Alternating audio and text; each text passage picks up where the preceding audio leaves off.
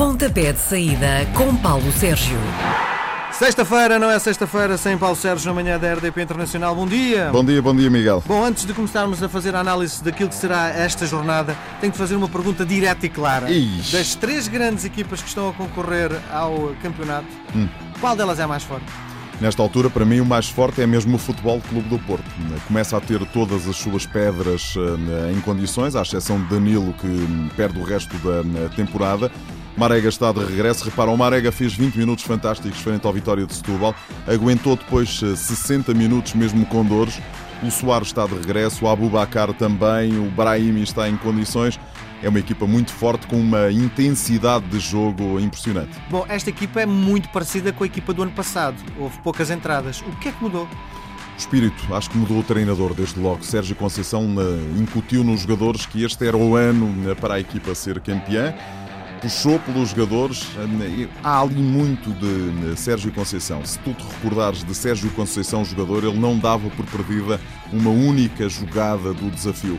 E como treinador, eh, para além de todas as outras qualidades que terá seguramente, de preparação do jogo, etc., é um, um treinador que, do ponto de vista psicológico, incutiu. O Porto não tinha dinheiro e, portanto, foi buscar né, todos os jogadores de qualidade que estavam emprestados e fez uma bela, uma bela equipa, independentemente de chegar ao final do, do- do campeonato e ser ou não eh, campeão.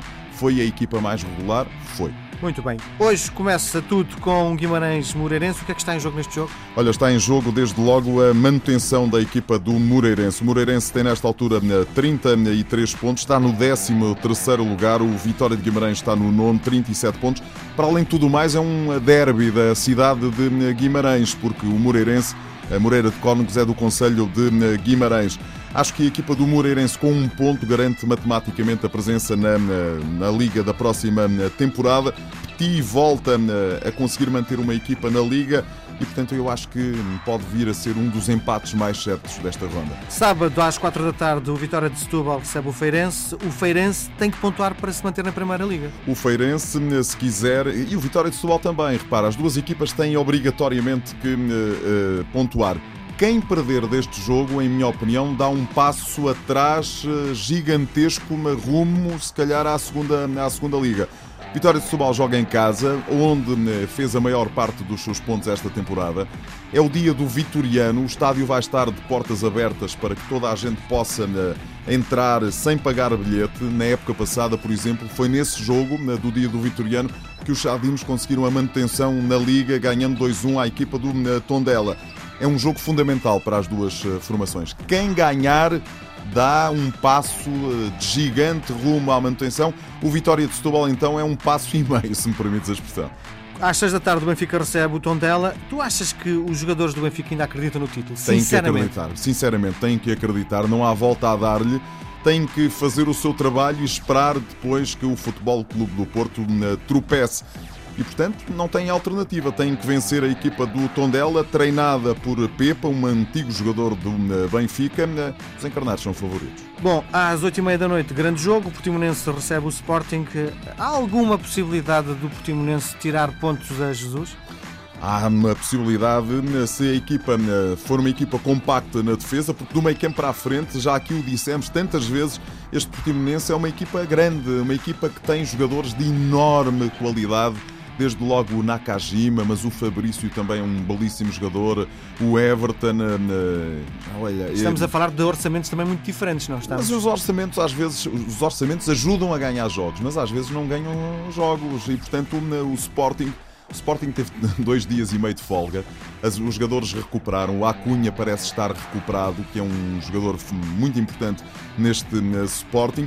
Agora, o Sporting tem essa vitamina que é tem que chegar a 3 pontos de distância do Benfica no jogo que é imediatamente na, na- na próxima jornada para tentar chegar ao segundo lugar. E portanto eu acho que essa vitamina é uma vitamina absolutamente né, crucial para os Leões. No domingo, às 4 da tarde, Rio Ave Chaves é para cumprir calendário? Não, não, não, nem, nem pouco mais ou menos, porque repara, o Rio Ave e o Chaves são duas das equipas que estão a lutar pela- pelo quinto lugar. O quinto lugar ainda não é certo que dê acesso às competições europeias, à Liga Europa da próxima temporada, mas Se o Desportivo das Aves não vencer a taça de Portugal, e vamos ser realistas, o Sporting é favorito, o, o, o Aves não consegue ir às competições europeias, vai o quinto classificado. E, portanto, há que lutar até ao final da época pelo quinto posto.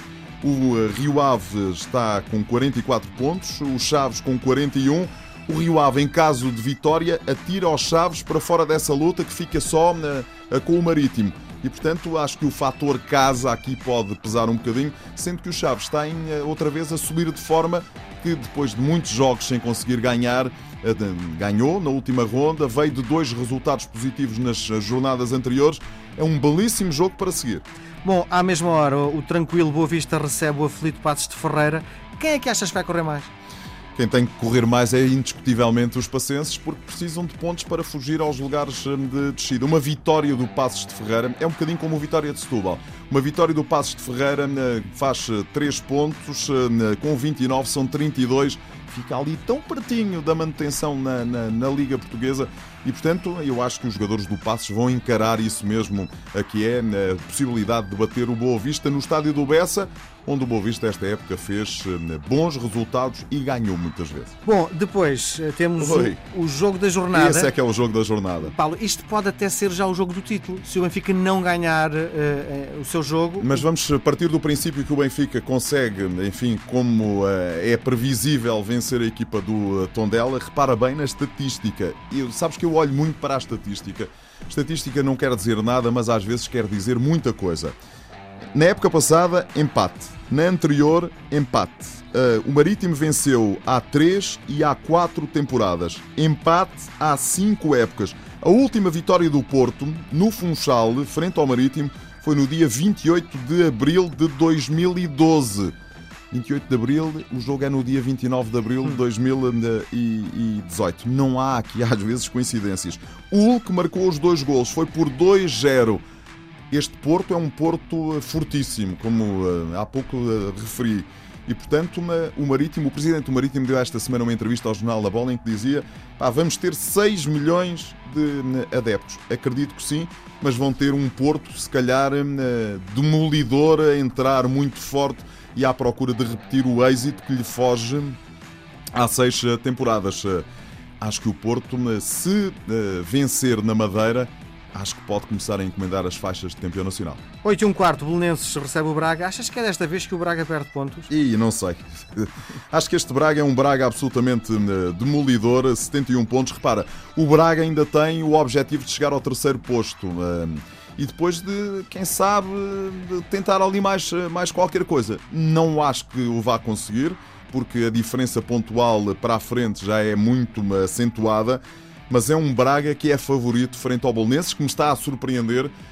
Eu começo um bocadinho a partilhar daquela ideia de Jorge Jus, que Silas e José Pedro, a dupla que toma conta eh, tecnicamente do Bolonenses, são os treinadores do futuro para seguirmos com muita atenção. Mas eu gosto muito deste Braga de Abel Ferreira.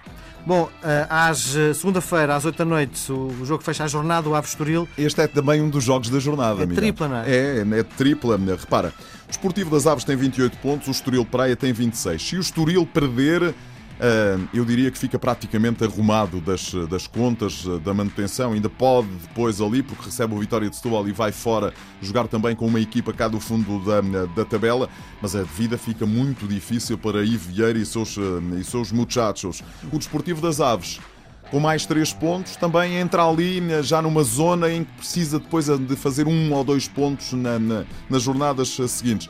O Ave joga em casa e, portanto, quem joga em casa é favorito nesta, nesta competição. Mas o Estoril, sabes que o Estoril para mim é das equipas mais estranhas que eu vi jogar esta temporada. Porque já ouvi fazer jogos horríveis e já ouvi fazer jogos espetaculares em que ganham tranquilamente. E portanto não sei que Estoril é que vai aparecer na, na Vila das Aves. Bom, do futebol internacional escolheste para já dois jogos da Liga Italiana. E porquê? Olha, na jornada 35, a Liga Italiana está separada há três jornadas do fim por um ponto. O topo da tabela classificativa: Juventus 85, Nápoles 84. Dois jogos. O Inter de Milão recebe a Juventus no sábado às 19h45. Um, o Inter quer chegar à Champions, está a um ponto de Lazio e Roma e precisa de vencer. A Juventus está uh, com o Nápoles uh, a respirar no pescoço e, portanto, também precisa de vencer. Vamos ter ali um grande jogo em perspectiva entre Inter e Juventus. Depois, no domingo, a partir das 17 horas, a Fiorentina, que é a nona colocada do, da Série A italiana, tem 51 pontos. Ainda sonha, mas é um sonho já muito tenue em chegar às competições europeias. Ao sexto lugar, recebe o Nápoles, que é eh, segundo com 84 pontos. Miguel, eu acho que o título italiano e as, uh, o acesso à Liga dos Campeões passam por estes dois jogos e por isso é que eu os escolhi. Eu sei que tu não gostas do não, campeonato era isso italiano. Que eu te perguntar.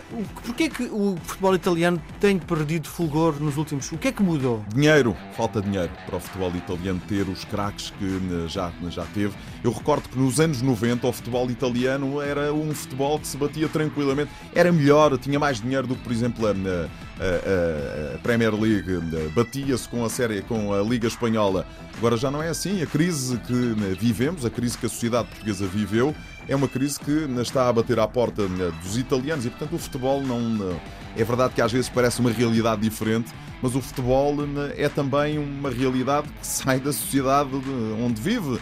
E, portanto, há, menos dinheiro em Itália, há menos craques em Itália e, independentemente disso tudo, este é o ano do Nápoles. É o ano em que Sarri montou uma equipa para tentar hum, ganhar o, o Calcio, que já não acontece, repara, desde Maradona, desde o início dos anos 90.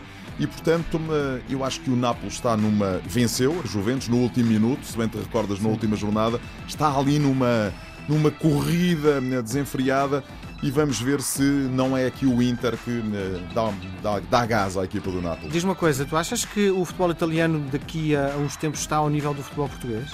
Não, nem pouco mais ou menos. Não? Nem pouco mais ou menos. Acho que o futebol português eh, poderá estar ao nível do futebol holandês que andou claramente para trás nestes últimos anos.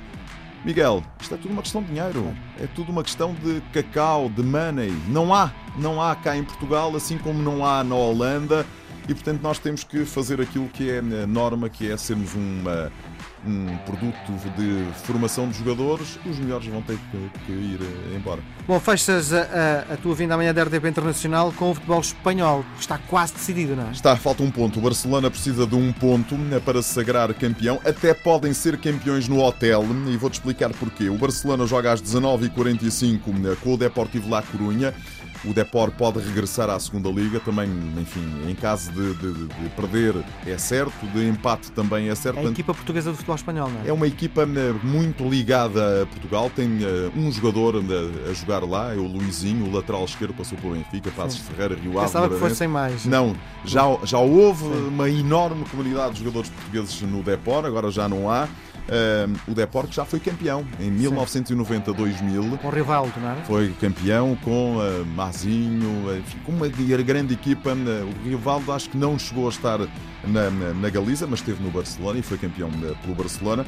Ora, até podem fazer a festa no hotel, porque se o Atlético de Madrid, que vai jogar em Pamplona, frente ao Alavés às 15 horas e 15 minutos, não ganhar o seu jogo, um, acontece que o Depor, o jogo Depor com o Barcelona serve apenas para cumprir calendário, ou melhor, serve para o Depor tentar evitar a descida, a descida de, de divisão. Eu acho que pode acontecer muito bem os eh, homens do Barça sagrarem-se campeões ainda no hotel ou então a caminho do estádio do Riazor em La Coruña. Muito bem, nós voltamos a conversar na próxima semana. Dois a ti, grande abraço, Miguel. Às sextas-feiras, Paulo Sérgio faz uma antevisão dos jogos da jornada. Pontapé de saída às 10h20 na RDP Internacional.